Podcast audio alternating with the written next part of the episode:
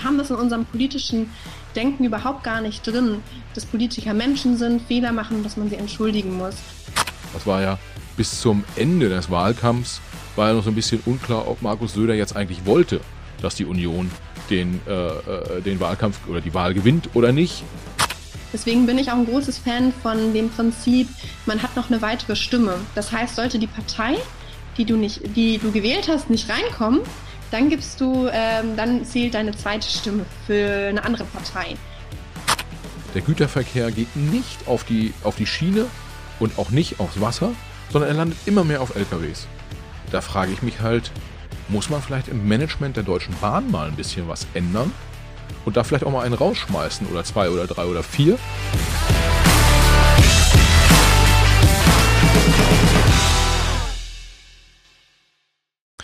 Herzlich willkommen, liebe Hörer, mal wieder zum Macht was Podcast. Heute ein kleines bisschen anderes Format als üblich. Normalerweise, äh, ja, interviewe ich hier, Michael ist ja mein Name, äh, als Host äh, diverse äh, Fachleute, Experten, Prominente, wie auch immer spannende Personen genau zu ihrem äh, Themenfeld und die erläutern das immer. Äh, jetzt wurden wir gefragt, ob wir nicht auch mal ein bisschen mehr Diskussionsschwung in den, in den Podcast bringen wollen. Und äh, diskutieren macht mir persönlich auch durchaus Spaß. Deshalb habe ich mich mal umgeschaut, wen kenne ich eigentlich, äh, wo ich glaube, da könnte man eine gute Diskussion führen. Und äh, ja, gefunden habe ich Paula, die heute hier zugeschaltet ist. Äh, Paula Hovistadt ist äh, ja bei Volt. Dort äh, äh, kandidiert sie auch quasi für die Landtagswahl in NRW nächstes Jahr. Also sie kandidiert erstmal, um dann äh, innerhalb der Partei, um sich dann wählen äh, lassen zu können vom Wähler letztendlich. Ähm, ja, ich habe mir gedacht, irgendwie, ich habe auf LinkedIn beobachtet, was die Paula da immer so postet und ähm, äh, welche Meinungen sie vertritt. Da äh, fand ich einiges gut von, anderes habe ich nicht geteilt. Äh, insgesamt fand ich aber den Ton der Diskussion, die sie da angestoßen hat, sehr gut, äh, so dass ich sie einfach mal kurzerhand hier in den Podcast eingeladen habe und mit ihr einfach mal ein paar Themen diskutieren möchte. Paula, herzlich willkommen. Äh, ich habe dich jetzt ja schon ganz kurz vorgestellt, aber noch nicht so alles gesagt. Vielleicht möchtest du zu dir noch zwei, drei Worte verlieren. Ja, vielen Dank, Michael. Vielen Dank für die Einladung. Genau, ähm, ich bin Paula, ich bin bei Volt aktiv und leite dort seit einem Jahr das Kommunikationsteam, also auch während der Bundestagswahl. Und jetzt habe ich mich dazu entschlossen, dass ich eben gerne für die Landtagswahl kandidieren möchte. Und ähm, wir haben Ende des Monats die Aufstellungsversammlung dazu und ich hoffe, dass ich dort gewählt werde. Äh, du bist Politikerin, du bist jung, du bist eine Frau äh, und hast äh, zu vielen Te Themen ganz, ganz klare, ganz klare Meinungen. Äh, was mich natürlich interessiert ist, äh, Paula, was, was bewegt dich aktuell gerade so? Was geht dir gerade durch den Kopf, wenn du, wenn du die Medienlandschaft so beobachtest? Gibt's gerade was, was, äh, ja, was dich massiv stört oder massiv begeistert gerade? Ich gucke gerade sehr gespannt auf die aktuellen Koalitionsverhandlungen.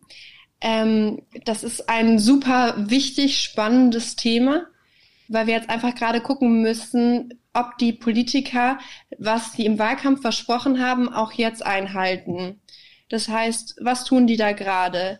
Vor allem, wenn wir jetzt uns die aktuelle Lage in der Corona-Pandemie angucken und die dort jetzt die erste wirkliche Realpolitik machen, was bleibt davon noch hängen? Da gibt's ja gerade große Kritik, wie geht's weiter mit 2G, 3G und da kommt noch nicht so viel rum und ich hoffe, dass das sich jetzt auch in den nächsten Wochen ändert.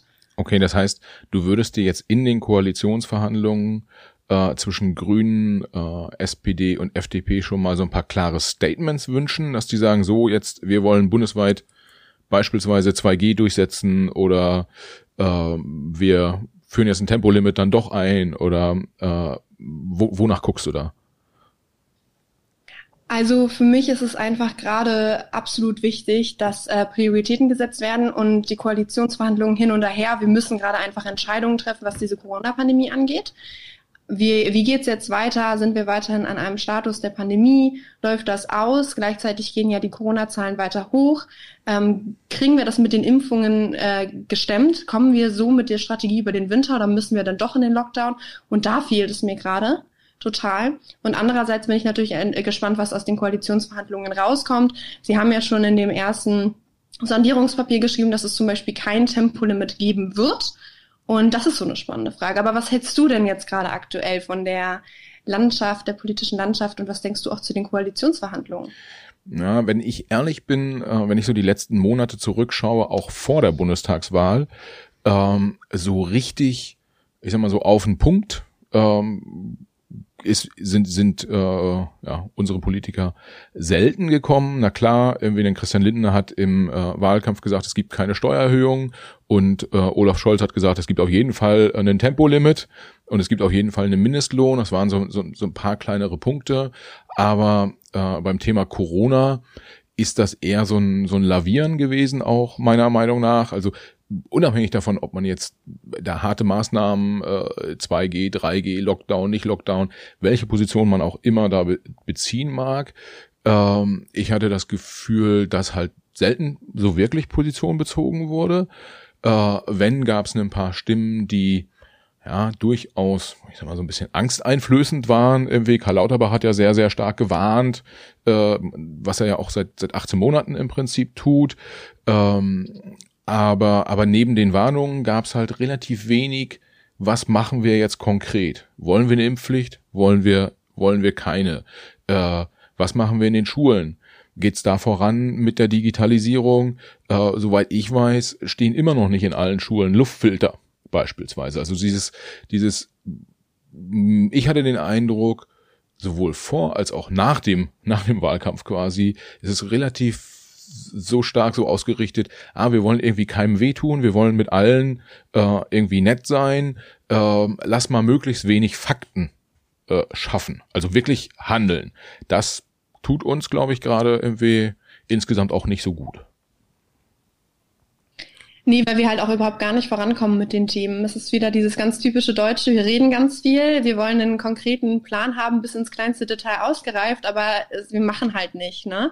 Und das sieht man in ganz, ganz vielen Themen und da jetzt auch gerade ganz stark wieder, wenn es um die ähm, Lage in der Pandemie geht. Ja, aber warum, äh, warum funktioniert es dann trotzdem? Also was ich mich halt gefragt habe, ist, äh, wir hatten ja ähm, im Prinzip gab es, gab es, jetzt bleiben wir bei dem Corona-Thema, gab es zwei äh, ich sag mal, Tools, die intensiv eingesetzt wurden äh, seitens der, der politischen Entscheider. Das ist einerseits äh, der Lockdown, also der wurde schon an vielen Stellen äh, relativ hart inklusive Ausgangsbeschränkungen äh, dann, dann durchgesetzt, so als eines der funktionierenden Tools. Ich glaube, man kann sowas durchaus im Werkzeugkasten haben, aber äh, man war da sehr stark darauf fokussiert.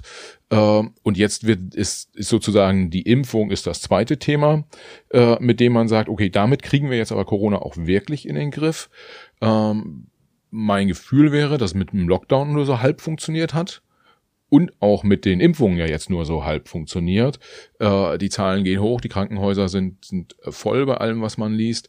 Ähm, deshalb, ich frage mich halt, ähm, warum agieren politische Entscheidungsträger so? Und meine äh, Befürchtung ist so ein bisschen, dass vielleicht auch die Leute sagen, Mensch, äh, die, die mir am wenigsten harte Konsequenzen auftischen, die wähle ich am liebsten. Also wenn man sich anguckt, äh, äh, sowohl CDU als auch äh, SPD haben ja jetzt keine radikalen Maßnahmen im, äh, im äh, Wahlkampf kommuniziert, äh, haben keine massiven Veränderungen versprochen, haben nicht gesagt, wir bringen jetzt das Land in die eine oder andere Richtung massiv voran. Eigentlich waren ja beide Ka äh, Kandidaten so, okay, wir lassen mal alles so, wie es ist. Äh, wir tun euch nicht weh und so, wir sorgen schon dafür, dass es gut wird. Und das waren die, die mit, ich sag mal, ungefähr zehn Prozentpunkten vor der dann nächstfolgenden äh, Grünen Partei vorne lagen. So, über den Daumen. Ähm, und, und wenn knapp 50 Prozent der Deutschen, die, die gewählt haben, halt diese beiden Parteien gewählt haben, die nicht per se für Veränderungen stehen, dann frage ich mich halt, vielleicht wollen wir es ja auch so in Deutschland. Einfach, wir lassen es einfach mal so laufen und gucken, dass wir uns gegenseitig nicht wehtun. Kann das sein? Ist natürlich eine super spannende These. Einfach mal zu gucken, wie äh, von was gehen denn eigentlich gerade die Wähler aus. Für mich ganz konkret sage ich, ein weiter so ist schön, wenn man sagt, hey, wir haben gerade eine Instabilität, wir müssen mal gerade irgendwie gucken, dass wir dieses Schiff, was irgendwie in Wanken gerät, wieder, dass wir da ähm, ein bisschen Ruhe reinbekommen, dass wir gucken, dass unsere Wirtschaft wieder anläuft, all solche Themen.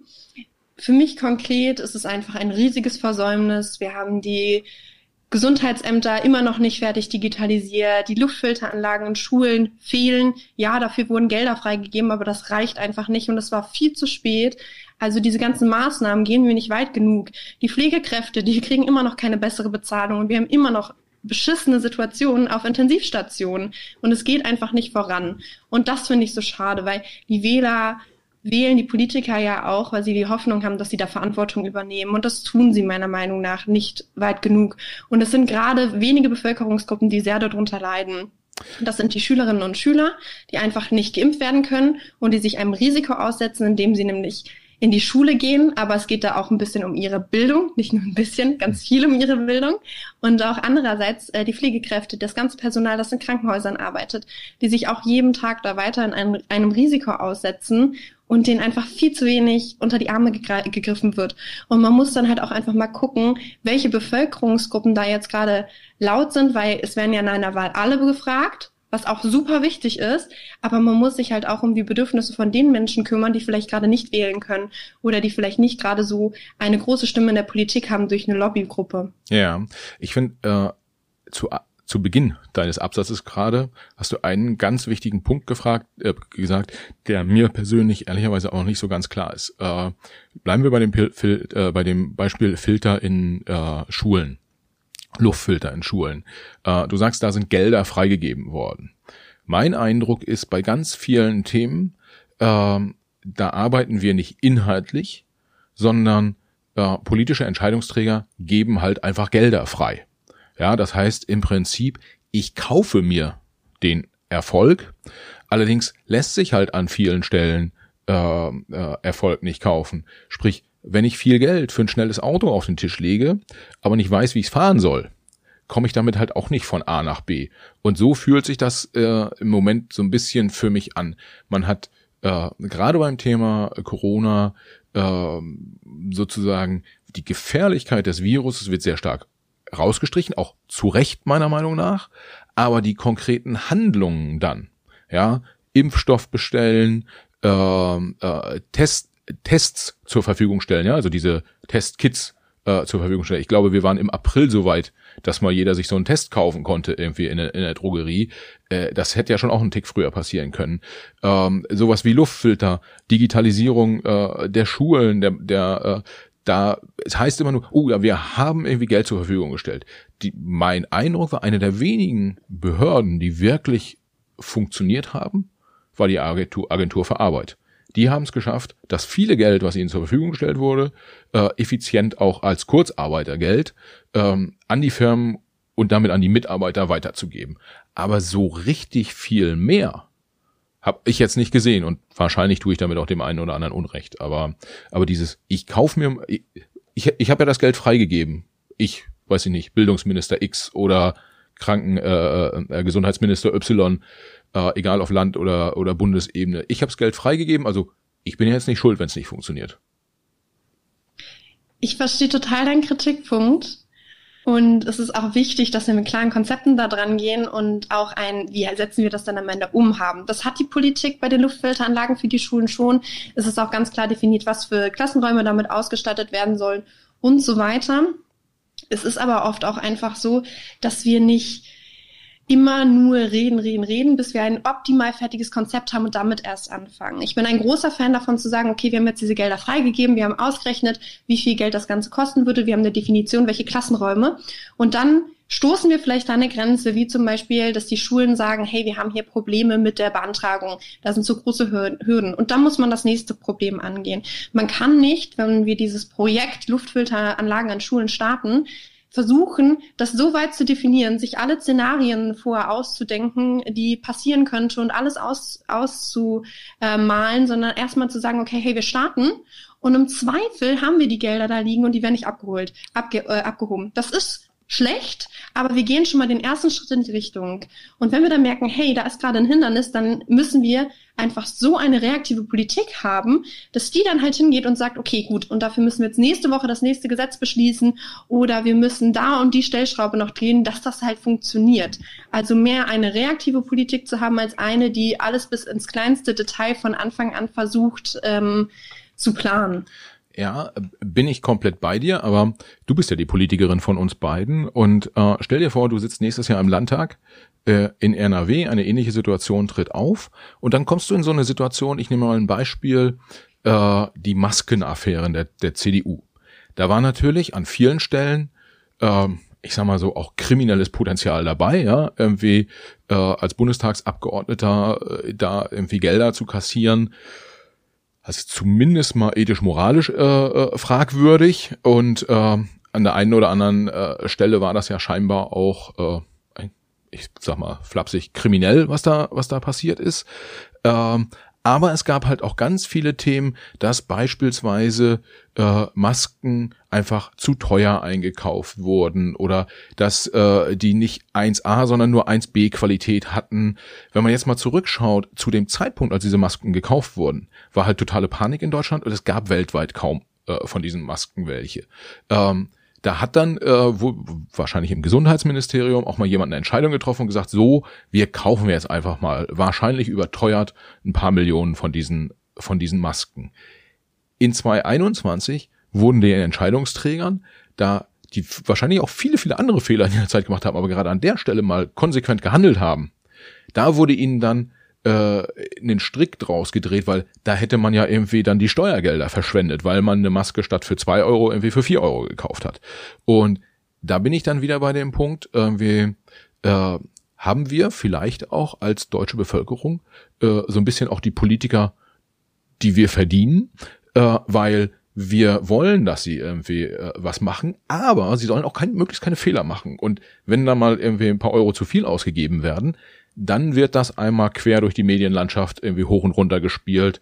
Ähm, und äh, der Gesundheitsminister muss nicht, weil er irgendwie die Impfstoffbeschaffung nicht hingekriegt hat. Deswegen muss er nicht zurücktreten. Aber wegen der, weiß ich nicht, 100 Millionen Euro, die da irgendwie zu viel an Masken bezahlt wurden, da würde man am liebsten sehen, dass er zurücktritt, weil das ist so schön quantifizierbar. Da kann man so schön einen Eurobetrag dran schreiben. Ich bin der Meinung, dass Politiker auch Fehler machen dürfen und sie auch müssen aber daraus lernen müssen. Und wenn man diese Fehler begründen kann und transparent machen kann, warum man diese Entscheidung getroffen hat und dort im besten Willen gehandelt hat, dann finde ich, kann man das auch vertreten. In dem Fall mit den Masken war es ja nicht nur so, dass es da um Gelder ging, sondern ja auch um persönliche Beziehungen und sich selbst in die eigene Tasche wirtschaften.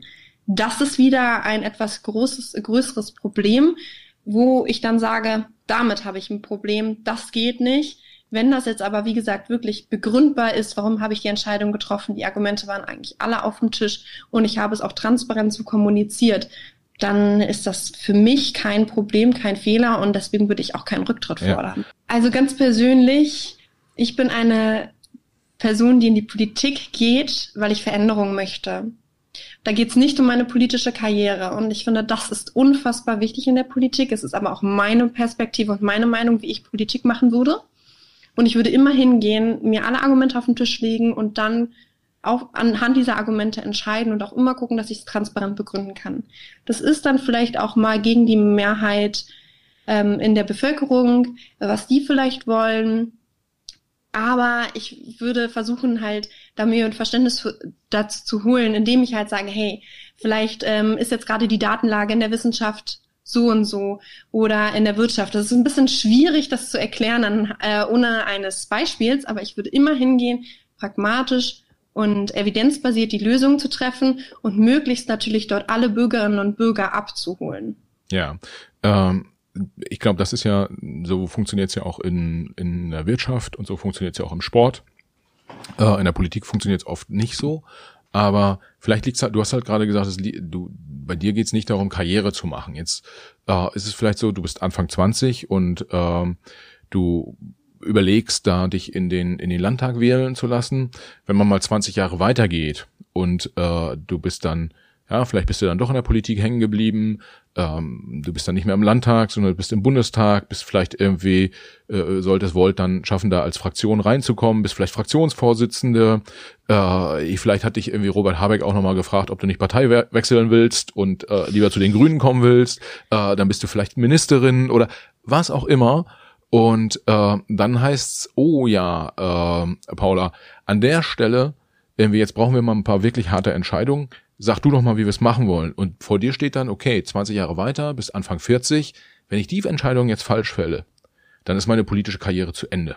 Und ich habe noch weitere 25 Jahre Arbeitsleben. Was mache ich denn eigentlich? Also, worauf ich hinaus will, ist, äh, der Typus äh, Mensch, der aktuell bei uns in der Politik ist, auch verständlicherweise in der Politik ist, der muss ja schon so ein bisschen aufpassen, dass mit der Karriere weiterläuft, weil also ich glaube, CDU, CSU haben jetzt, da sind nicht so viele äh, Bundestagsabgeordnete, die stand jetzt noch drin, wobei sie sind nicht mehr drin, also nur noch die, die Regierung ist ja geschäftsführend, aber äh, die bis, äh, bis September im Bundestag saßen, da sind ja eine ganze Menge rausgefallen und ich glaube, da die haben mal richtig schlechte Laune jetzt. In einer politischen Karriere kann es jederzeit passieren, dass man nicht wiedergewählt wird. Das ist, steht sowieso fest und das ist ein Risiko, was man eingeht ähm, womit man sich abfinden muss.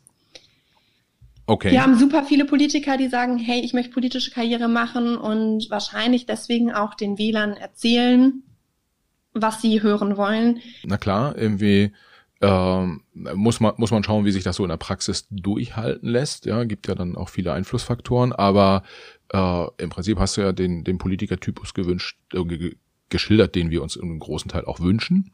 Äh, was ich mich jetzt frage ist, wenn du, ich sag mal so, wenn man mit so Grundsätzen in die Politik geht und äh, wenn du mal die letzten Monate zurückguckst, auch den Sommer dir über, über anguckst, wie da äh, auch in den Medien zum Teil mit Politikern umgegangen wurde, äh, hast du dir darüber mal Gedanken gemacht? Also zum Beispiel äh, Social Media, Twitter, äh, äh Instagram und Co.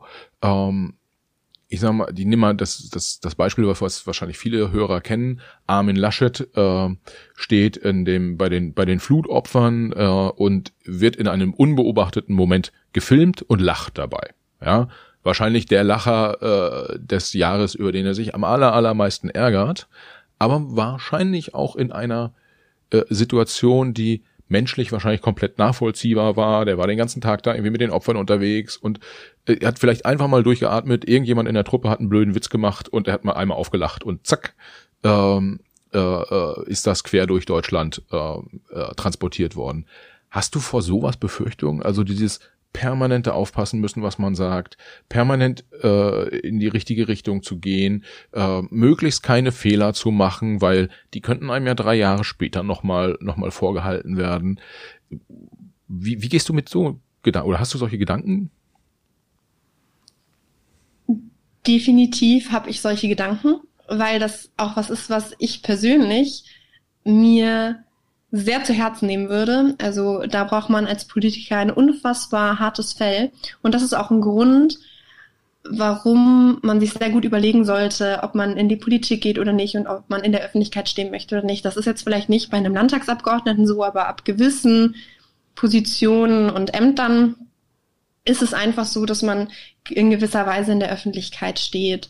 Ob das dann gerechtfertigt ist oder nicht, was dann halt über einen in Social Media, in Twitter erzählt wird, das ist halt die, die Frage. Und ich denke, dass wir Menschen sind, wir machen Fehler und man kann für Fehler sich, sich entschuldigen. Und das ist einfach ein super wichtiger Schritt. Also solange mir niemals die Möglichkeit genommen wird, mich zu entschuldigen, wenn ich einen Fehler gemacht habe und mir dann auch ähm, die, äh, die Entschuldigung abzukaufen, das anzunehmen, weil oft das ist ja so, ja, ja, der entschuldigt sich wieder, aber da kommt sowieso am Ende nichts bei rum, sondern dass ich auch eine Person bin, die aus Fehlern lernt. Das ist, glaube ich, so das unfassbar Wichtige. Wir haben das in unserem politischen Denken überhaupt gar nicht drin, dass Politiker Menschen sind, Fehler machen dass man sie entschuldigen muss. Und da, da müssen wir ansetzen und da müssen wir halt weiterkommen. Ja. Aber mich erzähl mir du doch mal, warum du nicht in der Politik bist, als so Politik interessiert Das fände ich mal spannend. Ja, die Frage habe ich tatsächlich auch schon äh, zwei, dreimal gehört. Ähm, letztendlich ist es tatsächlich so, ich, also ich würde jetzt nicht komplett für alle Tage ausschließen, äh, nicht mich doch nochmal äh, politisch zu engagieren, aber ehrlicherweise Äh, was mir tatsächlich ein bisschen Sorge macht, ist der öffentliche Umgang mit äh, Politikern.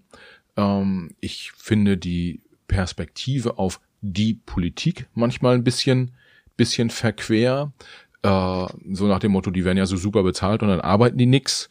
Ich habe jetzt in diesem Podcast schon viele, ja auch Top-Politiker gehabt und äh, ich hatte immer den Eindruck, dass sie echt viel gearbeitet haben. Von deren inhaltlichen Positionen mag man ja dann auch halten, was man will, aber äh, von denen war keiner faul und wirkte auf mich jetzt auch keiner korrupt oder oder äh, äh irgendwie. Äh, vielleicht die allermeisten waren auch nett. Ähm, ja, also das war das war schon okay, aber die Perspektive von außen auf Politiker ist ja immer extrem negativ und es hängt halt meiner Meinung nach nicht nur mit den äh, Dödel zusammen, die da, die da versucht haben, aus den, aus den Maskenaffären ähm, äh, nochmal Geld zu verdienen, sondern generell hat man ein relativ schlechtes, äh, äh, ja, wird man, ist, ist das Ansehen relativ schlecht.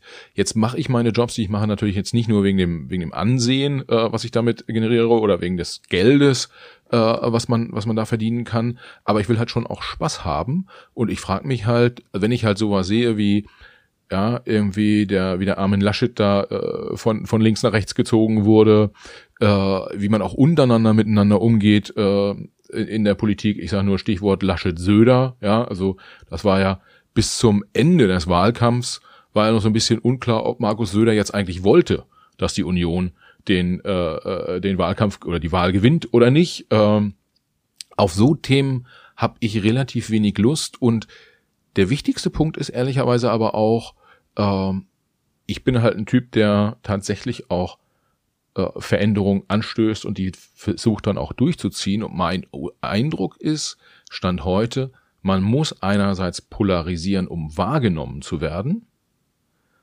aber man darf möglichst keine Veränderung äh, den, den Menschen zumuten, weil dann wird man nicht gewählt. Und das ist so ein Spannungsfeld, in dem ich mich aktuell nicht bewegen möchte, weil ich mache gerne Sachen, aber dann ziehe ich sie halt auch durch.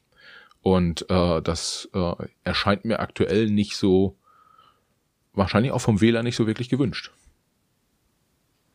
Was tust du denn ganz persönlich dafür, dass Politiker nicht mehr so durch den Kakao gezogen werden? Also, wenn du da jetzt mal drüber nachdenkst, was kannst du denn am Ende dagegen oder dafür vielleicht auch tun, ohne direkt in die Politik zu gehen? Ähm, tatsächlich war einer der Gründe, warum ich diesen Podcast gestartet habe, mehr äh, Verständnis für füreinander zu schaffen. Und äh, ich lade hier ja äh, unterschiedlichste Leute ein, die nicht nur, weil sie persönlich irgendwie interessant und spannend sind und ihren einen coolen Lebenslauf haben, äh, irgendwas zu erzählen haben, sondern weil die auf einem Spielfeld unterwegs sind, wo vielleicht die Regeln, die auf diesem Spielfeld äh, gelten, nicht für jeden sofort transparent sind. Also ich hatte Familienunternehmer dabei, ich hatte irgendwie Top-Sportler dabei, ich hatte äh, Leute von NGOs wie, wie Greenpeace oder die Kindernothilfe da und ich hatte halt mit Gysi, Lindner, Trittin, äh, Saskia Esken und Co. auch diverse Politiker äh, oder Politikerinnen, die, die halt mal erläutert haben, wie funktioniert es eigentlich bei Ihnen? Wie machen Sie den Job? Also wie ist es als Bundestagsabgeordneter? Wie ist es als Parteivorsitzender? Ähm, äh, wie, wie ist es auch, wenn man eine Partei gründet? Ja, irgendwie eure Parteivorsitzende äh, war ja eine der ersten Kandidaten, die, äh, die hier vorm, vorm Mikro waren und mal erklärt haben, oder sie hat mal erklärt, wie, wie läuft das eigentlich mit so einer Parteiengründung? Und meine Hoffnung war tatsächlich, da für etwas Transparenz, also soweit mir das möglich ist, in den Gesprächen zu schaffen und einfach äh, die, die Leute und ihr Spielfeld mal von der anderen Seite zu zeigen und gegen Klischees zu wirken. Also nicht jeder Politiker ist faul und korrupt. Ja, also da bin ich der festen Überzeugung von. Und äh, ähm, viele von denen, wie gesagt, waren sogar tatsächlich irgendwie ganz sympathisch. Ja, sehr schön. Da trägst du ja auf jeden Fall einen großen Teil mit bei. Was mir einfach immer auffällt, ist, äh, es in der Bevölkerung ein Verständnis fehlt, dass wir am Ende diejenigen sind, die diese Nachrichten ja auch konsumieren. Das heißt, wie die Medien ja wirken und funktionieren, ist ja, hey, dieser Beitrag hat super viele Klicks bekommen, das kam gut bei den Leserinnen und Lesern an und deswegen bringen wir das. Und die sticheln ja so ein bisschen bei den Politikern rum, eben genau damit es zu solchen Schlagzeilen und Themen kommt, weil damit verdienen die ja auch viel ihr Geld. Und das ist ja auch ein bisschen vielleicht das Bildphänomen, wenn man sich diese Schlagzeilen immer mal wieder anguckt. Und es ist halt auch einfach der Umgang mit den Politikern. Das sind nicht nur die Medien oder so, die da, wie gesagt, die Politiker durch den Kakao ziehen, sondern es sind wir halt auch am Ende, die, die die Medien konsumieren. Und das ist mir immer so ein bisschen wichtig, ähm, mitzugeben, wenn wir wollen, dass sich etwas daran ändert, wie wir mit Politikern umgehen oder generell wie damit mit denen umgegangen wird, das sind wir halt auch am Ende. Wir, die Leserinnen und Leser und die Wählerinnen und Le Wähler. Ja, ich habe auch ehrlicherweise wollte ich gar nicht kritisieren, wie die Medien mit den Politikern umgehen. Also das ist auch oft nicht in Ordnung, äh, meiner Meinung nach, oder in großen Teilen halt unsachlich und vielleicht auch überemotionalisiert. Aber tatsächlich, wenn du mal irgendwie 50 Leute auf der Straße fragst, äh, gib mir doch mal drei Stichworte zum Thema Politik oder Politiker, dann äh, wirst du, ja, kann man mal testen, aber die Wahrscheinlichkeit, dass sowas wie korrupt, geldgierig, äh, äh, arbeitet nicht, äh, macht geil und dass solche äh, Adjektive überwiegen, wäre schon meine, ich, ich würde mich freuen, wenn es nicht so wäre, aber ich glaube, dass das ähm, ist halt tatsächlich so. Und ähm, ein anderer Punkt ist noch, äh, auch vielleicht in dem Zusammenhang, warum äh, ich selber da nicht unterwegs bin. Ich habe, ich ziehe den Hut davor, dass du quasi in diesen Ring steigst und sagst, ich mach, ich mach das jetzt mal, weil der Umgang miteinander, äh, der ist äh, für mich irgendwie grenzwertig. Also, dass man sich hart anfasst gegenseitig, finde ich, finde ich völlig in Ordnung. Aber ich habe so das Gefühl, dass ähm, wenn du heute oder anders, heute vielleicht nicht mehr, weil jetzt ist ja, hat ja die CDU die Wahl jetzt nicht so glücklich bestritten, aber noch im Sommer, wenn du irgendjemanden gefragt hättest, denn, denn Markus Söder hat sich nie ganz klar, also jetzt im, zumindest zum, im Laufe des Wahlkampfs, als dann klar war, er ist nicht Kanzlerkandidat, er hat nie gesagt, den Armin Laschet, den will ich nicht. Ja, er hat es einfach so durchklingen lassen, meiner Meinung nach. Oder wir müssen jetzt Gas geben oder wir müssen jetzt mehr machen. Ähm, wir äh, haben ganz selten die Situation, dass man wirklich klare, offene Worte findet. Man greift sich an, man agiert, es ist so ein Tick aus dem Hinterhalt. Ähm, das sind halt alles so Sachen, da wissen die Politiker und Politikerinnen ja auch, wie die Medien funktionieren und äh, versuchen das so, ist so ein bisschen so ein gegenseitiges, die Medien versuchen was rauszupicken, äh, die, die Politik versucht aber auch die Medien so ein bisschen zu steuern, indem sie so ein paar äh, Informationsfetzen raushaut. Es werden Botschaften unterschwellig mitgegeben und das ist ehrlicherweise, also Botschaften unterschwellig mitgeben ist immer so ganz klar nichts für mich. Ja, wenn dann richtig und gerade heraus. Das ist halt nervig. Ja, das kann ich total nachvollziehen. Und äh, stimme ich dir auch zu. Also der ganze Wahlkampf war ja sehr, sehr wenig auf Themen, sehr viel wir sagen hier mal was unterschwellig. Es ging ja auch sehr, sehr viel um Koalition. Das ist ja jetzt auch ein super spannendes Phänomen, dass wir eigentlich die ganze Zeit gesagt haben, das ist eine total richtungsgebende Wahl. Jetzt wird entschieden, wie in Deutschland in den nächsten Jahren Politik macht. Aber wir hatten ja eine unfassbar große Möglichkeit, wie, wie wir jetzt Koalitionen bilden, ja. Also es ist jetzt die Ampel, es geht aber auch Jamaika, es geht aber auch die große Koalition. Es war jetzt nicht klar, welche Koalition am Ende rauskommt, ne? Sondern das müssen, das, der Ball liegt jetzt bei den Politikern, dass sie jetzt miteinander verhandeln und Entscheidungen treffen. Aber das haben die Wähler jetzt sozusagen an die Politiker übertragen im letzten Schritt. Ja, ich glaube, das ist tatsächlich auch ein relativ, also in so einer, in so einer Demokratie relativ normal. Ähm, aber du hast, man hat natürlich schon auch gesehen, so ein Stück weit, ähm, die, die SPD hätte wahrscheinlich, also wären nur ganz entfernt irgendwie auf den Gedanken gekommen, überhaupt mit den Linken zu koalieren. Ja, in, in, in irgendeiner Form. Äh, aber sie haben halt allein aus verhandlungstaktischer äh, äh Perspektive diese Option immer sich offen gehalten. Was dann natürlich wiederum auch beim Wähler äh, einen gewissen Effekt auslöst. Ähm, einfach aus Angst vor, weiß ich nicht, Rot, Rot, Grün, haben dann wahrscheinlich viele Leute irgendwie die FDP gewählt. Ja, dass die da möglichst irgendwie mit, mit reinkommen.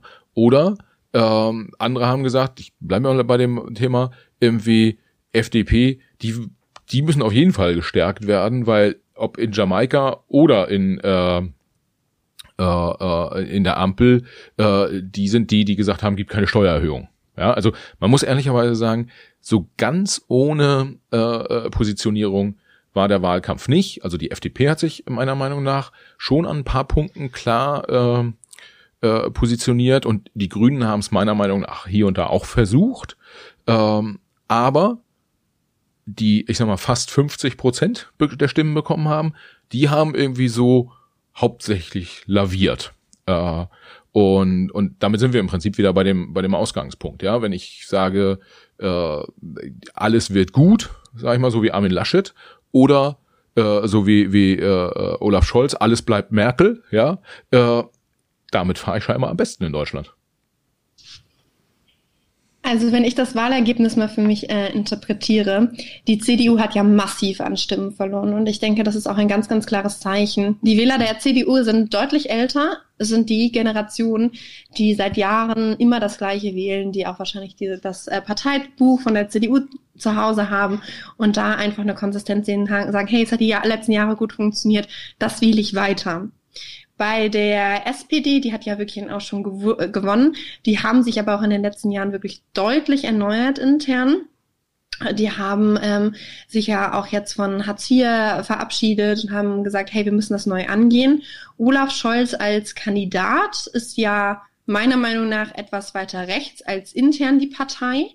Und so wie ich es sehe, ähm, hätte er sich auch gar nicht gegen eine Koalition mit den Linken aussprechen können von Anfang an, weil dann wären eben die Jusos sehr klar ähm, auf, äh, auf dem Tischen getanzt, hätten gesagt, lieber Olaf Scholz, was tust du da? Das ist eine wirkliche Option für die, gerade für die Jusos ähm, ist das unfassbar wichtig, dass man sich diese Optionen offen hält. Wir sehen ja auch, dass in vielen Landtagen die SPD, also es gibt da ja eine rot-rot-grüne Koalition, das wäre ja nichts Neues, dass das mal gemacht wird. Das gab es schon.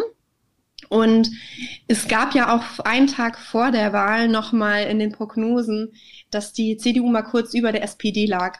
Und ich glaube auch, dass viele ähm, zwischen, die zwischen Grünen und SPD geschwankt haben, dann doch am Ende die SPD gewählt haben, weil sie es wichtig fanden, dass die SPD am Ende auch den Kanzler stellt.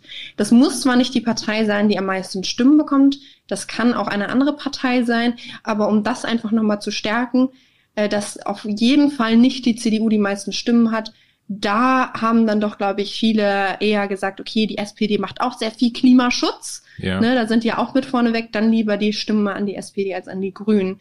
Das ist ähm, meine Einschätzung dazu. Ja, du hast gerade gesagt, die CDU haben hauptsächlich alte Leute gewählt, äh, die möglichst auch das, das CDU-Parteibuch in der in der Tasche haben sozusagen. Ich, ich glaube, so viele Parteimitglieder hat die CDU nicht, äh, äh, wie sie dann letztendlich Stimmen bekommen hat.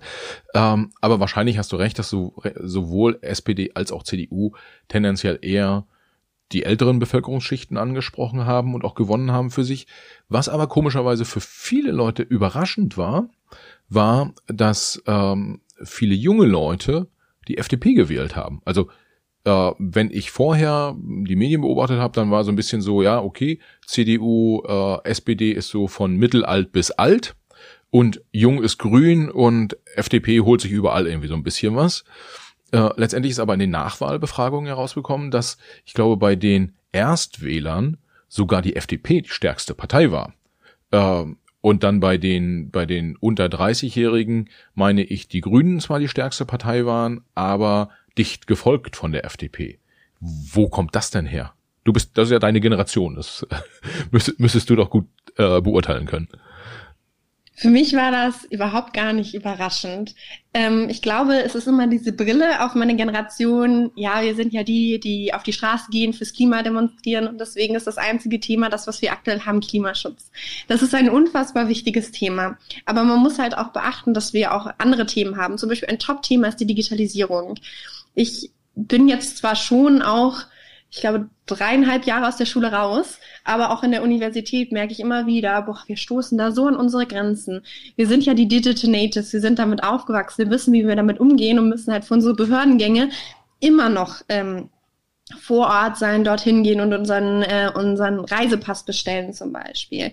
Die Schulen, dass die immer noch nicht digital funktionieren, dass wir ja eigentlich unfassbar fit in den Dingen sind und im Berufsleben, das auch später von uns erwartet wird, aber überhaupt gar nicht darauf vorbereitet werden. Das ist zum Beispiel ein ganz starkes Thema von der FDP, was die vorantreiben und wofür die auch stehen und was auch authentisch bei denen ist. Ja. Ein zweiter wichtiger Punkt, den man beachten muss, dass diese Generation sich ja auch sehr viel von ähm, bestimmten Personen beeinflussen lassen, zum Beispiel YouTubern.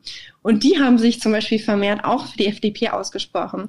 Das heißt, äh, die haben erklärt, warum natürlich die FDP gut ist, man weiß es nicht, aber vielleicht auch mit einem Eigeninteresse, dass die natürlich vielleicht auch unter die 1% fallen, die am Ende von äh, den eben von keinen Steuererhöhungen profitieren. Also dass wir sagen, wir gehen jetzt mal unser ganzes ähm, Steuersystem an. Ich bin auch kein hundertprozentiger Fan davon zu sagen, einfach den Spitzensteuersatz erhöhen. Man muss das Ganze einmal aufräumen, man muss mal gucken, passt das mit den Steuerklassen so? Brauchen wir wirklich noch ein Ehegattensplitting oder ist das nicht einfach schon längst äh, wieder ähm, out, ne?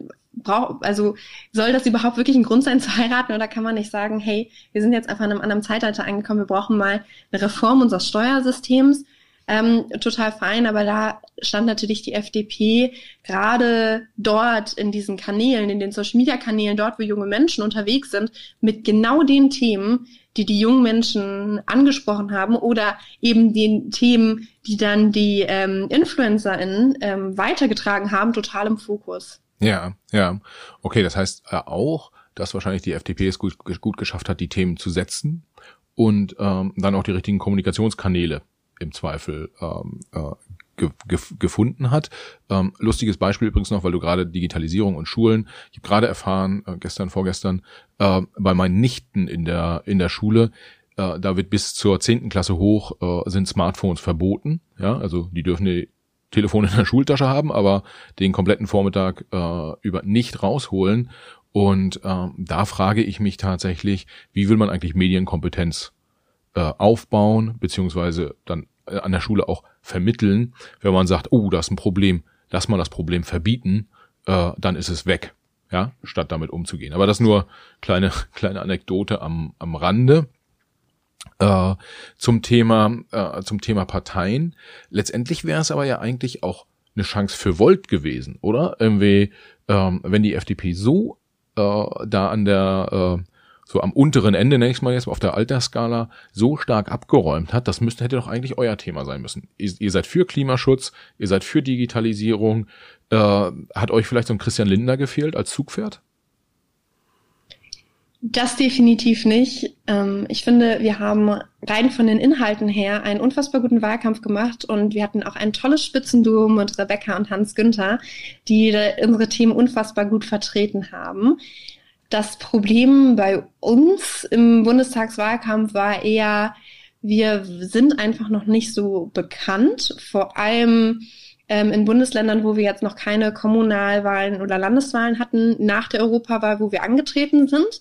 Und das ist halt ähm, so ein großes Problem. Es gab eine 5%-Hürde und es war diesmal eine sehr entscheidende Wahl. Unsere Wählergruppen sind auch alles Menschen, die sich sehr tiefgehend mit Politik auseinandersetzen. Es ist leider so, dass wir uns definieren in diesen drei Begriffen, pragmatisch, progressiv und paneuropäisch, und man davor steht und sagt so, ey, und was heißt das jetzt eigentlich? Also das ist halt überhaupt nicht greifbar und verständlich. Man muss sich einlesen, man muss sich mal mit Volt beschäftigt haben. Und das sind meistens Menschen, die sich sowieso sehr viel mit Politik auseinandersetzen und dann auch sehr strategisch gewählt haben und dann gesagt haben, hey, ich würde super gerne Volt meine Stimme geben, weil ich sehe da ein unfassbar großes Potenzial, aber diese Wahl ist gerade was Klima und was Digitalisierung und was Wirtschaft angeht, angeht, ähm, auch was zum Beispiel, ähm, wenn wir im Verkehr weitermachen, in der Agrarwirtschaft, all solche Themen liegen unseren Wählern ja total am Herzen. Und die Wahrscheinlichkeit, dass wir nicht reinkommen, die gab es ja, ne? Und es ist ja jetzt im Fall auch so eingetreten. Und dann haben sie gesagt, nee, meine Stimme zählt diese Wahl so viel. Ich muss eine Partei wählen, auf je, die auf jeden Fall reinkommt und dort vielleicht auch ein bisschen das wählen, was es da gerade so halt an Möglichkeiten gibt. Und unsere Wähler haben dort sehr ähm, also zum großen Teil leider nicht aus Überzeugung gewählt. Man sieht zum Beispiel in Köln, in Köln haben wir bei der Kommunalwahl ja knapp fünf Prozent geholt, 4,98.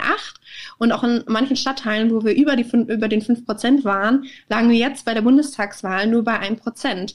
Unsere ganzen Wähler, die uns damals gewählt haben und die jetzt auch ähm, hinter unserer Kommunalpolitik stehen, wir regieren ja in Köln mit und uns auch positives Feedback dort geben, dort, wo wir bekannt sind die haben uns am Ende wieder nicht gewählt. Eben deswegen, die Wahl war zu entscheidend, als dass man das Risiko eingehen könnte, eine kleine Partei zu wählen. Und das ist sehr schade.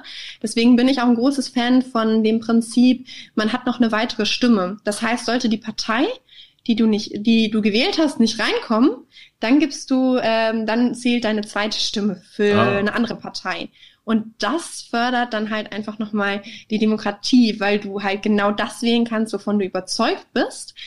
Es ist aber trotzdem wichtig, dass wir die 5%-Hürde haben, damit wir nicht viel zu viele Kleinparteien da drin haben, die am Ende ähm, keine Mehrheit bilden können.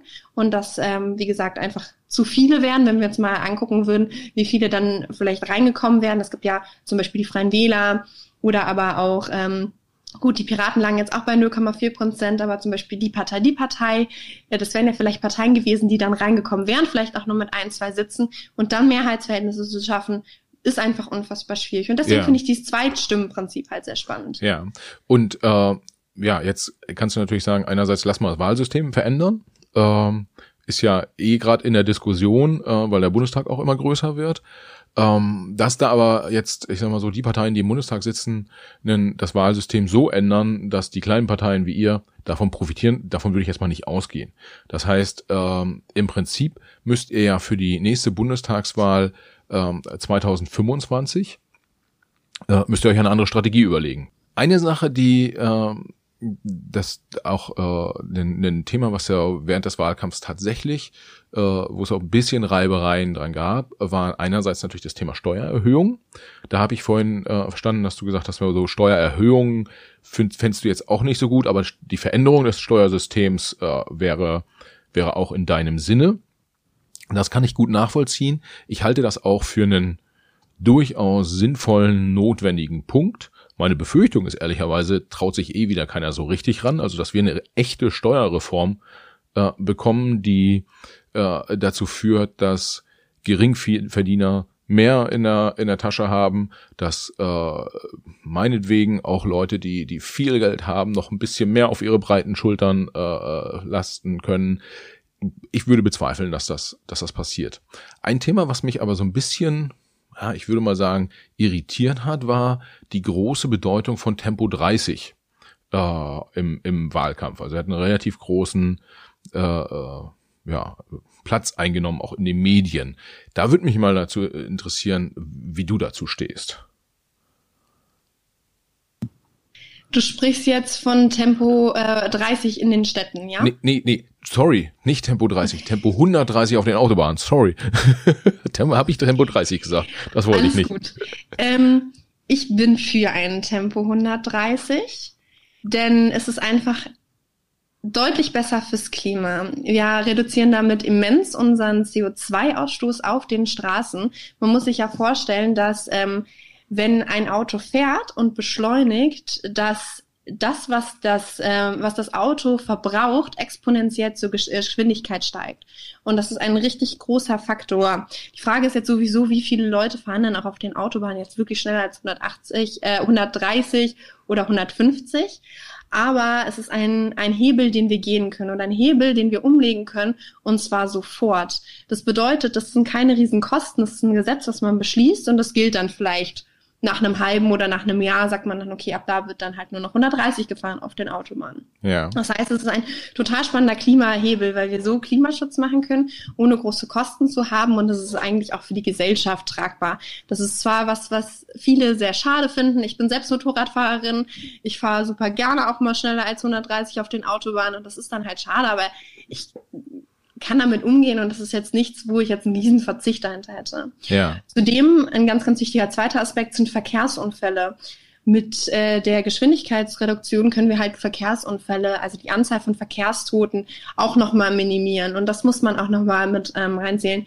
Du hattest ja gerade auch äh, Tempo 30 in Städten angesprochen. Es gibt auch schon die ersten europäischen Städte, die auf, äh, auf 30 km/h gehen. Und man sieht einfach, wie krass die Anzahl an Verkehrstoten gesunken ist. Und deswegen ist das eigentlich ein Hebel, der an den unterschiedlichsten Stellen total tolle Effekte hat. Ja, also ich würde da tatsächlich ganz klar unterscheiden zwischen, ähm, wie wird der Verkehr gesteuert innerhalb von Städten ähm, und dem, dem äh, Tempo 130 Thema. Ich persönlich halte Tempo 130 auf den Autobahnen für reine Symbolpolitik. Ja, das ist halt so ein Thema, da kann man sagen, okay, e-, egal jetzt, aus, ob ich dafür oder dagegen bin, die einen gewinnen einen Punkt, wenn sie sagen, wir sind dafür, wir machen das Gesetz, die anderen gewinnen einen Punkt, äh, wenn sie sagen, wir machen es nicht. Am Ende des Tages äh, redet man über fast keine Effekte. Also das Umweltbundesamt äh, hat eine Studie gemacht und äh, da würden vom Gesamtausstoß, den der Verkehr hat im, im Bereich CO2, würde man über so ein Tempolimit gerade mal 1,3 Prozent sparen. Und ich bin halt der Meinung, also man kann natürlich unterschiedlicher Meinung zu dem Thema Tempolimit sein. Ich glaube aber, wenn es andere Hebel gibt, die größer sind, dann äh, sollte man die erst angehen und sollte nicht, also ich sag mal so, jetzt die FDP verkauft jetzt wahrscheinlich nach der Wahl äh, oder nach den Koalitionsverhandlungen, wenn es in die Regierung geht, es als Riesenerfolg gegenüber ihren äh, Wählergruppen, dass sie Tempo 130 ver verhindert haben. Wäre es andersrum gekommen, hätten die Grünen das irgendwie ihren Wählern als ganz großen Erfolg verk verkauft.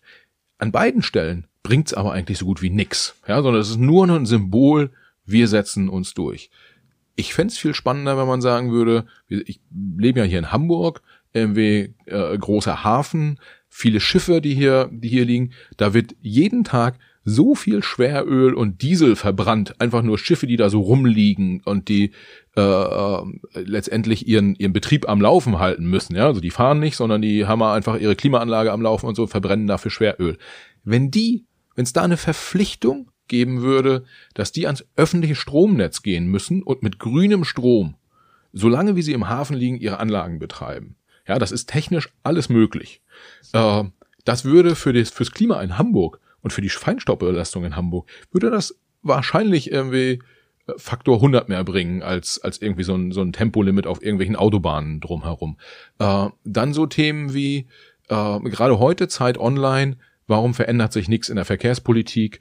Äh, es werden immer mehr Autos zugelassen. Der Güterverkehr geht nicht auf die, auf die Schiene und auch nicht aufs Wasser, sondern er landet immer mehr auf LKWs.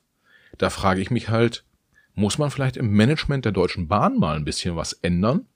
Und da vielleicht auch mal einen rausschmeißen oder zwei oder drei oder vier, damit der Laden so funktioniert, dass endlich mehr Güter über die Bahn transportiert werden, weil das sind, das sind Hebel und so ein, wir verändern mal 1,3 Prozent, weil wir ein Tempolimit machen, boah, das, da könnte ich mich ehrlicherweise ein bisschen drüber aufregen. Du hast ja gerade super viele spannende Aspekte genannt.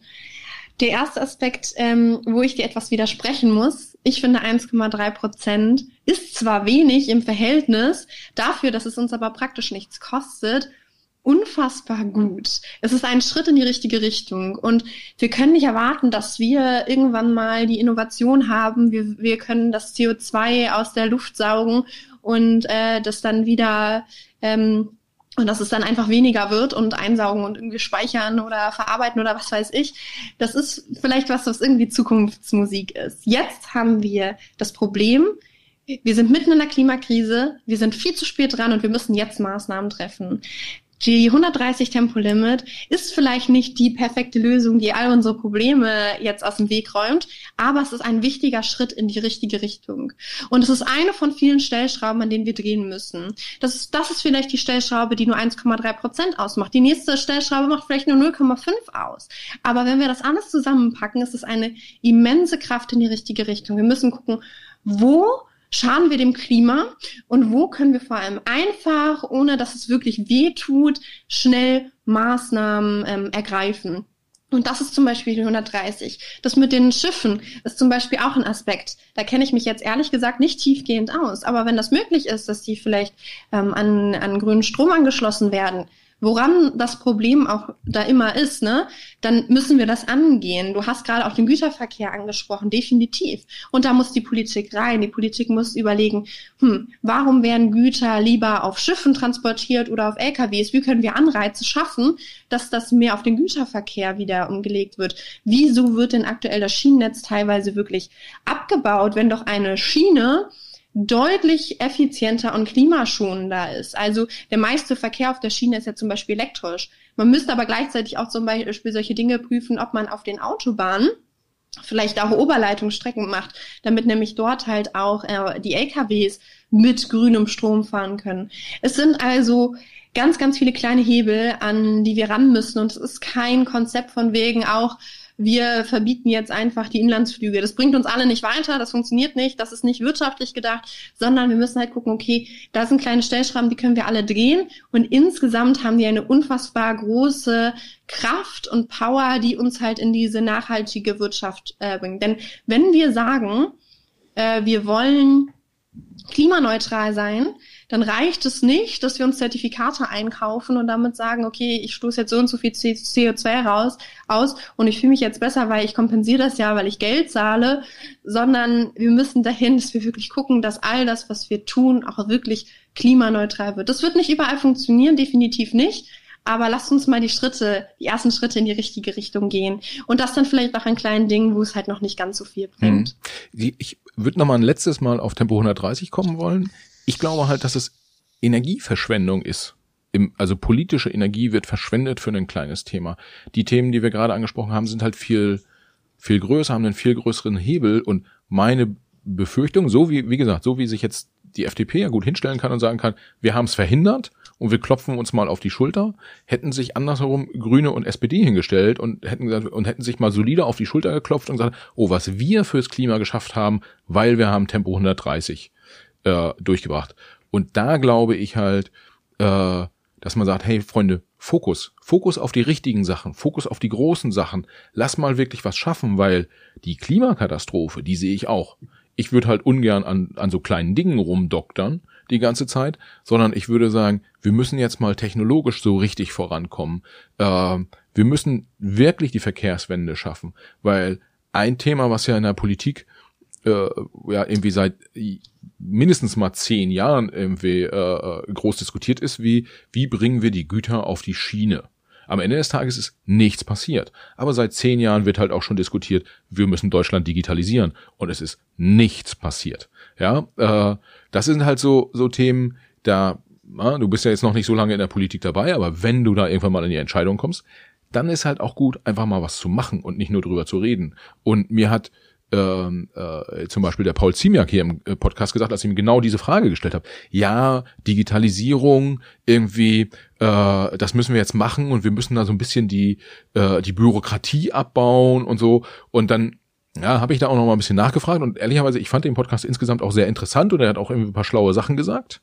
Aber sowas wie, ja, wir müssen jetzt digitalisieren und wir müssen auch mal die Bürokratie abbauen, das sind halt so Worthülsen, da muss man sich halt als, als, als Politiker oder Politikerin nicht wundern, wenn man halt irgendwie von, von der Bevölkerung auch so latent nicht mehr ernst genommen wird. Weil es sind zehn Jahre Erst, schon. Äh, äh. Erstmal zurück zu dem Thema mit äh, 130. Ich finde das gerade sehr spannend. ähm, denn ich kann das total nachvollziehen, dass das ein Thema ist, was sehr Präsenz in der Politik hat weil das den Bürger und, der, und die Bürgerin direkt betrifft. Ja. Weil wenn du jetzt am Hafen die Schiffe an den grünen Strom ähm, anschließt, dann ist das was, was passiert, was sicherlich viele befürworten und gut finden, aber es hat halt nicht so einen direkten Bezug. Also es hat keinen Einfluss so direkt auf mein Leben, dass ich es sehe. Also wenn ich mich damit auseinandersetze und es weiß, dann sicherlich, aber es hat halt nicht irgendwie was, wo ich sage, hey, okay, da schränke ich mich jetzt gerade vielleicht ein. Und deswegen ist dieses Thema ja so präsent. Und ich finde, die FDP darf sich eigentlich nicht nach oben stellen und sagen, liebe, äh, total toll, wir haben das jetzt durchgesetzt, weil das, was sie da durchgesetzt haben, ist, wir haben kein äh, kein Tempolimit 130 auf den Autobahnen, äh, Autobahnen in den nächsten vier Jahren, bis neu gewählt wird, ja toll, FDP, die Mehrheit der Bevölkerung ist aber dafür. Und das ist so ein Fakt, der da total außen vor gelassen wird. Also die Bevölkerung will es ja eigentlich. Der Großteil ist dafür und wir machen es nicht einfach. Und der FDP feiert sich jetzt dafür. Ja, okay. Äh, ob der Großteil äh, der Bevölkerung dafür ist oder nur sagt, dass er dafür ist, weil sich's in der Umfrage irgendwie gut anhört, äh, würde ich jetzt nochmal in, in, in Zweifel ziehen. Aber ähm, ich glaube, es ist halt auch okay, wo wir uns ja beide einig sind, ist, man muss irgendwie was für den Klimaschutz tun. Äh, vielleicht sind wir uns nicht ganz einig dabei, welche, äh, äh, welche Hebel man zuerst drehen sollte und worauf man dann Energie, äh, die politische Energie einsetzen sollte. Äh, aber zu so Themen habe ich bald nochmal einen Psychologen im, ähm, im Podcast hier und der wird mir nochmal erklären, warum Leute bestimmte Sachen sagen und andere Sachen tun ja, äh, insbesondere auch auf der auf der äh, Wähler Wählerseite. Äh, aber wir sind ja jetzt äh, schon irgendwie hier so eine so eine Stunde äh, unterwegs und diskutieren so ein bisschen äh, intensiver rum, äh, mal flapsig gesagt. Ich würde gern noch mal zum zum Schluss ein anderes Thema kurz aufmachen wollen und äh, mal hören, wie da deine Perspektive drauf ist.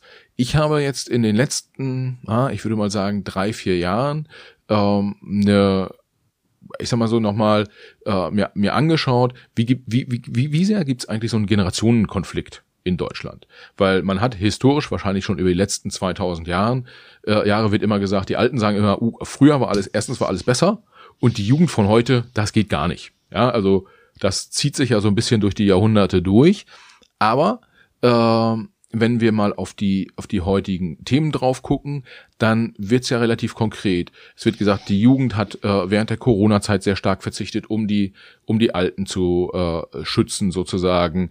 Äh, die Alten sagen, oh, die Jungen, die äh, wollen heute gar nicht mehr arbeiten und wenn die ihren ersten Job antreten, dann reden die erstmal darüber, wie viel Urlaub sie kriegen und nicht, äh, was gearbeitet werden soll. Ähm, auf der anderen Seite äh, ist die in Anführungsstrichen verlotterter Jugend sozusagen sehr engagiert, äh, geht für den gegen den Klimawandel sozusagen und für Digitalisierung auf die Straße, engagiert sich politisch. Ich glaube, es gab, äh, ich weiß nicht, ob in den letzten äh, 50 Jahren es nochmal so eine große Jugendbewegung wie wie Fridays for Future äh, überhaupt gab. Ja, also das ist halt auch da kann man inhaltlich was halten von was man möchte, aber da engagieren sich Jugendliche, was ja schon mal per se gut ist. Ähm, irgendwie habe ich aber den Eindruck, dass man die Generation, dass die Generation, ich weiß nicht, ob, ob sie gegeneinander ausgespielt werden oder sich aneinander bewusst reiben, aber so ein bisschen, ja, ist da schon so ein Gegensatz zu spüren. Merkst du das auch? Also ich merke schon, dass dort sehr die Meinungen auseinandergehen. Das sieht man ja auch gerade ganz klar am Wahlverhalten. Ne? Dann wird eher Grün und FDP bei den Jungen gewählt und die Älteren wählen eher die CDU und die SPD. Das definitiv. Ähm, gerade was die Themen angeht und vor allem auch was die Priorisierung der Themen angeht. Und ich finde das gerade so grandios, weil wir dort einen Perspektivwechsel schaffen, ja. Das bedeutet, ähm, die älteren Menschen, die halt Erfahrung haben, die super viel Geschichtswissen haben, die gesehen haben, ähm, was für Entscheidungen was für äh, was ausgelöst haben. Die auch noch die Generation lebt ja auch noch, die den Krieg mitbekommen hat, ne, die den Holocaust mitbekommen hat. Mit der Generation, die hat ja ganz ganz viele andere Dinge geprägt als etwas die jüngeren Menschen, die halt in einer Welt aufgewachsen sind in einem Europa mit offenen Grenzen. Das ist ein ein ein ganz anderes eine ganz andere Art und Weise, wie die politische Themen angehen. Und ich finde, das sollte weniger als Konflikt gesehen werden, mehr als Chance. Ja. Weil wenn ich zum Beispiel jetzt in den Landtag gewählt werde und Themen angehe, dann gehe ich sie ganz anders an, mit einem ganz anderen Mindset und habe einen anderen Blick da drauf. Und das ist toll, dass ich einen anderen Blick drauf habe. Denn das schafft einen Mehrwert im Parlament. Wenn ich mich mit Leuten zusammensetze, die alle meine der gleichen Meinung wie ich sind oder vielleicht auch alle die Themen ähm, in gleich denken oder angehen würden, dann ist ja langweilig. Ich brauche ja den Konflikt, damit wir uns mit dem Problem auseinandersetzen und damit wir die Möglichkeit haben, uns in andere Perspektiven einzusetzen. Ja. Genauso finde ich es total spannend, wenn Menschen, die sehr, sehr viel Erfahrung haben, in den Parlamenten sitzen, die dann vielleicht auch nochmal ähm, erzählen können, was denn in der Historie schon probiert wurde, warum die Entscheidung so getroffen wurde und was da so passiert ist und was vielleicht auch gewisse Entscheidungen der Bevölkerung ausgelöst haben. Und ich finde, dieser Generationskonflikt, wie du ihn gerade eben beschrieben hast, ist eigentlich für, für uns ein riesiges Geschenk, dass wir Reibungen aneinander haben, weil nur so können wir halt auch daraus lernen und wachsen und uns weiterentwickeln. Ja, gut. Das ist ja im Prinzip auch der, eine der Wesenszüge von Demokratie im, im Prinzip und, ähm, ja da, das, das finden wir ja beide gut, um es mal so zu formulieren. Ähm, was ich mich frage, aber äh, tatsächlich äh, habe ich das aus versucht aus unterschiedlichen Perspektiven mal zu zu sehen. Kannst du verstehen, wenn jetzt äh, im Prinzip auf der einen Seite kommt die Botschaft, ich sag mal plakativ von Fridays for Future in, in Richtung der älteren Generation, ja, ihr habt uns unsere Zukunft gestohlen, weil ihr macht den Plaket, Planeten kaputt.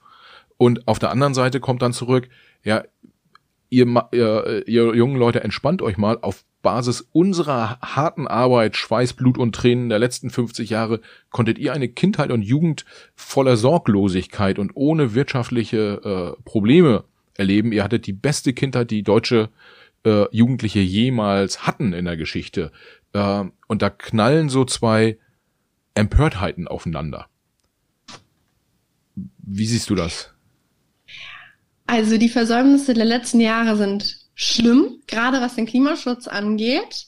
Das ist aber irgendwie für mich überhaupt gar nicht zukunftsgerichtet zu sagen, jetzt so, oh, ihr älteren Generationen, ihr habt die ganzen Jahre nichts gemacht und jetzt müssen wir ran, sondern eher zu sagen, ja, uns ist jetzt klar, wie ernst die Lage ist und deswegen handeln wir jetzt so aufzuhören auf dem, was passiert ist, rumzuhacken und zu sagen, hey, wir haben jetzt die Situation und wir müssen jetzt an, unseren, an einem, unserem Strang ziehen.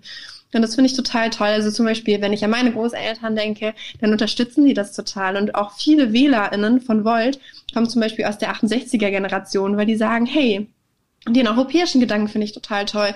Diese junge Generation trägt den weiter. Also es geht ja nicht nur darum, dass wir Unterschiede haben, zum Beispiel beim, bei dieser europäischen äh, Gedanken, die Idee, auch das, äh, ne, der Mauerfall, die Vereinigung von Deutschland, das sind ja so Themen, die diese Generation total geprägt haben und die uns in einer gewissen Weise heute auch wieder wichtig sind und prägen. Und ähm, eher mal in die Zukunft zu blicken und zu sagen, so, ähm, hey, wir wollen jetzt einen Schritt vorwärts gehen. Und natürlich ist es so, dass wir mit den Entscheidungen, die heute getroffen werden, noch länger zu leben haben als die ältere Generation. Aber deswegen mache ich der älteren Generation daraus keinen Vorwurf. Ich glaube, es ist nur jetzt wichtig, Entscheidungen für die Zukunft äh, zu treffen, die nachhaltig, sozialverträglich sind und gleichzeitig mit einer Wirtschaft, die auch funktioniert und die auch weiterhin funktioniert und innovativ ist. Okay, mit der Antwort kann ich leben und äh, ich, ich sag mal schon mal herzlichen Glückwunsch zu einem äh, guten, äh, zu einer guten politischen Aussage. Also jetzt nicht im Sinne von politisch, äh, äh, das ist die richtige Richtung, also das im Zweifel auch, aber du hast das schon wie eine richtige Profipolitikerin äh, formuliert und alle im Raum äh, eingesammelt und äh, jetzt stellen wir uns vor, alle klatschen und du wirst nominiert dann zur äh, Landtagswahl in, in NRW. Äh, das hoffe ich doch. okay. Paula, es war mir eine große Freude, hat äh, Spaß gemacht und äh, ich würde das, würd das gern mal fortsetzen wollen. Vielleicht nehmen wir uns beim nächsten Mal das Thema Gendern mal vor äh, und diskutieren da mal so die unterschiedlichen Perspektiven drauf. Ich glaube, das könnte auch ganz spannend werden. Sehr äh, gerne. Ich bin da auch nicht immer ganz stringent, aber wie man gemerkt hat, ich habe es probiert. äh, ich, äh, ich, ich verrate jetzt mal äh, meine Perspektive auf das Thema nicht. Äh, dann haben die Hörer noch mal ein bisschen was, bisschen was Spannendes fürs, äh, fürs nächste Mal. Ich freue mich aber auf jeden Fall auf wieder eine, eine Diskussion dann mit dir und bin ehrlicherweise super gespannt, was die Hörer zu unserem Gespräch der letzten ja, so rund 60 Minuten sagen werden. Ich sage schon mal vielen Dank und äh, viele Grüße nach, du sitzt jetzt gerade in Köln. In Leverkusen. In Leverkusen. Oh, in Leverkusen. Ja. Dazu, dass äh, ähm, Leverkusen ist ja auch in der Nähe von Bonn. Kurze äh, äh, Anekdote. Ich war da mal zum Karneval und habe gefragt, äh, was halten die Bonner eigentlich von Köln? Und da sagten die mir, ja, die Bonner finden Köln super. Und dann habe ich gefragt, was halten die Kölner eigentlich von Bonn? Und die gesagt, haben die Kölner gesagt, ja, was ist Bonn? Ja, also das nur nebenbei. Äh, Paula, ich danke dir und beim nächsten Mal geht's weiter. Ja? Vielen Dank.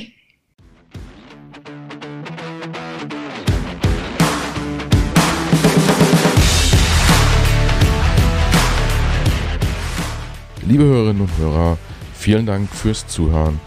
Schön, dass ihr auch dieses Mal wieder dabei wart.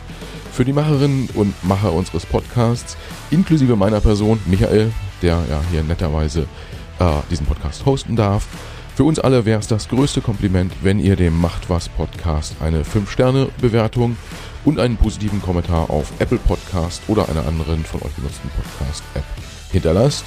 Wir freuen uns auch, wenn ihr dem Macht was Podcast auf Instagram, Facebook, LinkedIn oder Twitter folgt. Schreibt uns dort gern Nachrichten, kommentiert unsere Episoden, übt gern auch Kritik und macht uns gern auch Vorschläge für Gäste, die ihr mal bei uns im Gespräch hören wollen würdet. Vielen Dank Viele Grüße und bis zur nächsten Folge. Alles Gute, bis dahin. Ciao.